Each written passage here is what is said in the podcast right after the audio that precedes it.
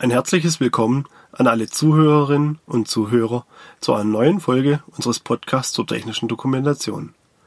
Mein Name ist Florian Schmieder und ich bin bei der GFT Akademie verantwortlich für den Bereich der technischen Dokumentation. In der letzten Folge der Podcast-Reihe Normenrecherche für die technische Dokumentation haben wir die Entstehung von Normen und Richtlinien angeschaut und geklärt, wer Vorschläge für Normen und Richtlinien entwirft.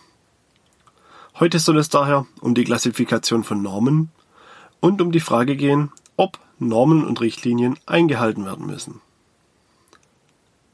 Die Folgen dieser Themenreihe bauen aufeinander auf. Daher empfehle ich Ihnen, dass Sie diese nacheinander anhören, um die Abläufe und Informationen in der korrekten Reihenfolge mitzubekommen. Bevor wir mit der Klassifikation von Normen beginnen, möchte ich noch einen kurzen Zusammenhang erklären.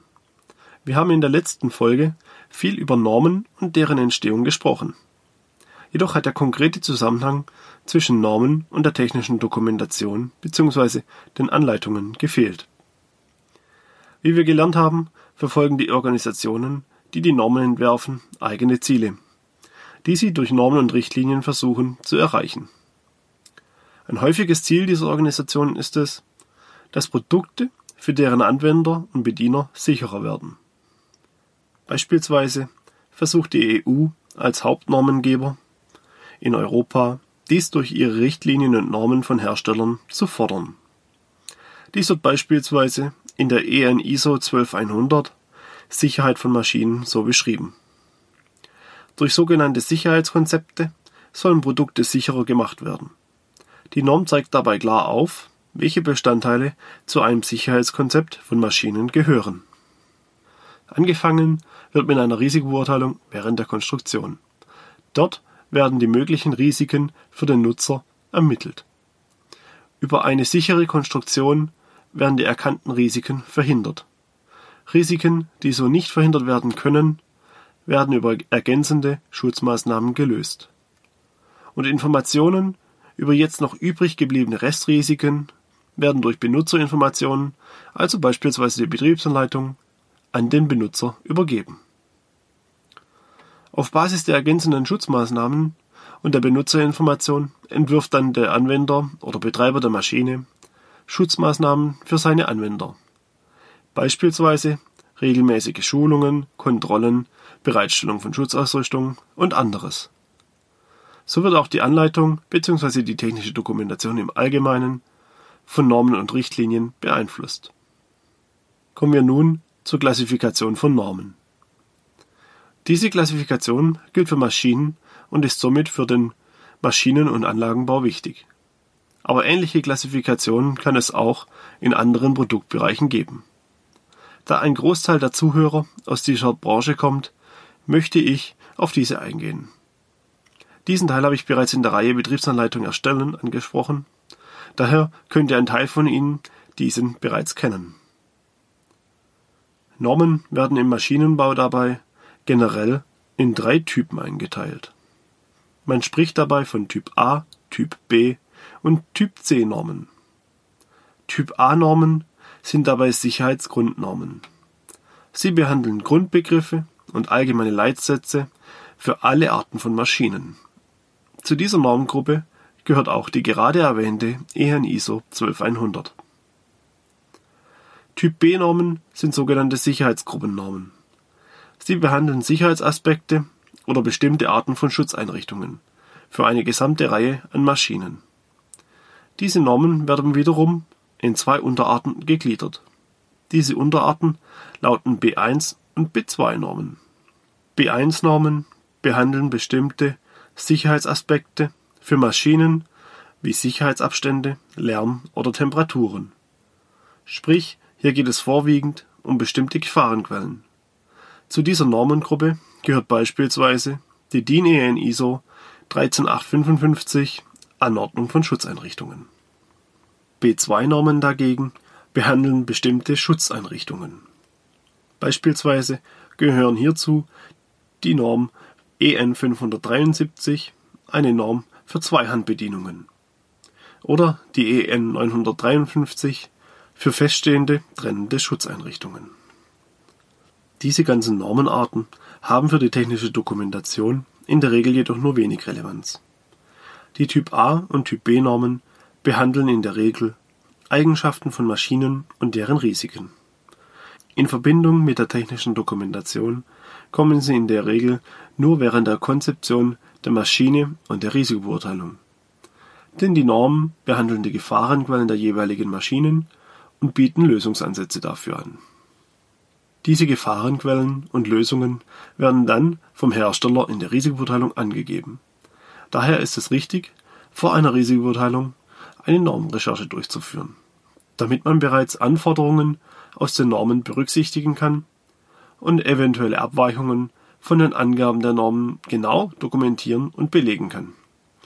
Denn die Angaben der Normen können auch veraltet sein oder der Hersteller hat eine bessere Lösung für die Vermeidung der Gefahr. Aber dazu später mehr. Zu guter Letzt kommen wir daher noch zu den Typ C Normen. Typ C Normen sind sogenannte Maschinensicherheitsnormen. Sie definieren Sicherheitsanforderungen für bestimmte Maschinentypen oder Maschinengattungen. Beispielsweise die EN 1870 für Kreissägemaschinen oder die EN 62841 für elektrische, motorbetriebene handgeführte Werkzeuge. Typ C-Normen haben für uns in der technischen Dokumentation eine besondere Stellung. Denn aufgrund ihrem Bezug zu einzelnen Maschinenarten oder Gattungen können sie auch bestimmte Anforderungen an die Dokumentation oder Betriebsanleitung haben. Beispielsweise fordert die DIN EN 12355 für Nahrungsmittelmaschinen konkrete Angaben für die nicht bestimmungsgemäße Verwendung, eine genaue Beschreibung der Aufstellung der Maschine in Arbeitsräumen und konkrete Angaben zu Schulungen, Nachweisen und weiteren Angaben in der Betriebsanleitung. Eine weitere Besonderheit der Typ C-Normen ist, dass sie Vorrang gegenüber den Typ A und Typ B-Normen haben.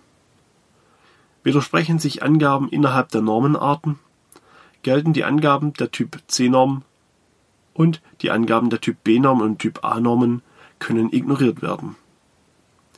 Dies ist auch sinnvoll, da die Typ C-Normen sich beispielsweise genau mit den Risiken der Nahrungsmittelmaschinen auseinandersetzt und die Risiken dort somit auch besser lösen kann.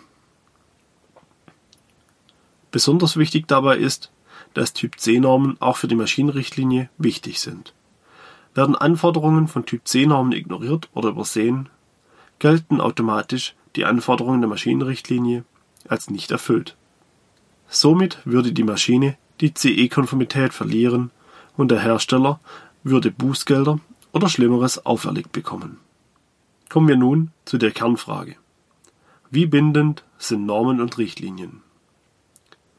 Wie wir innerhalb dieser und der letzten Folge gesehen haben, ist das Thema Normenrecherche groß und umfangreich.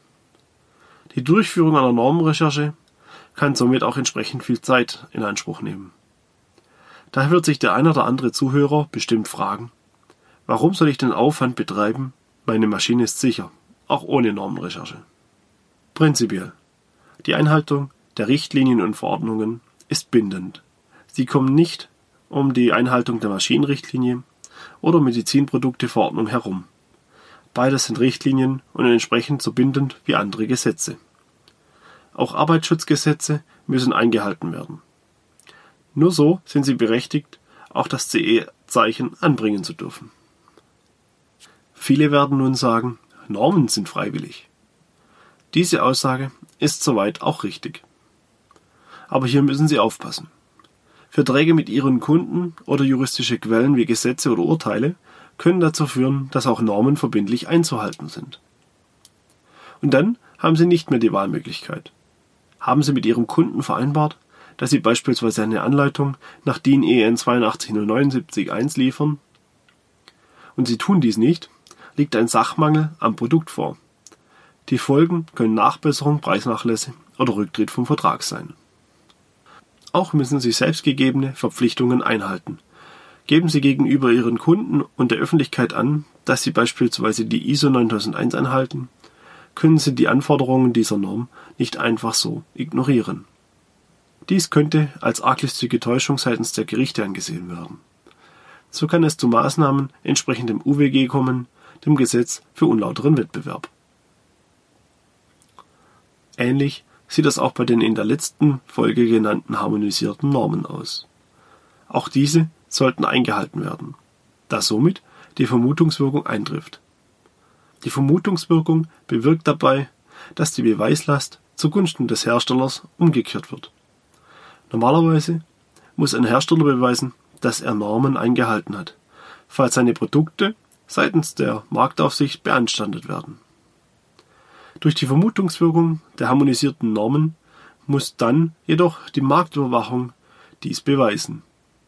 Denn sie kann normkonforme Produkte nur beanstanden, wenn diese gegen die Richtlinien verstoßen und dies konkret nachgewiesen wird. Zu guter Letzt kommen wir zur gebotenen Sorgfalt. Das Gesetz fordert Hersteller auf, seine Produkte nach gebotener Sorgfalt zu produzieren. Was hier sehr schwammig genannt wird, beinhaltet mehrere Bausteine.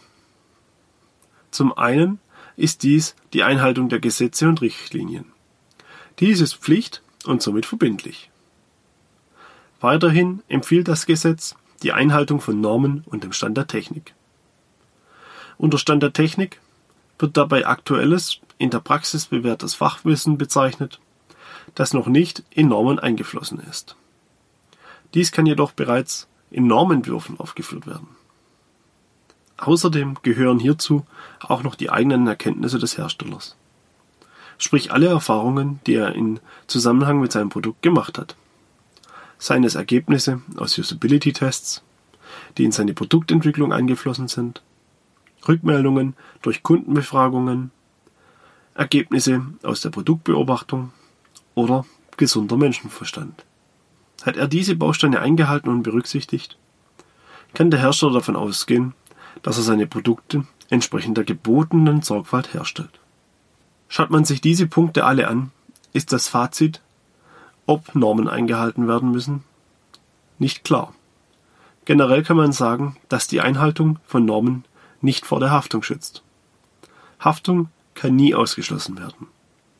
Passiert etwas durch ein Produkt, haftet der Hersteller. Jedoch kann diese Haftung begrenzt bzw. minimiert werden.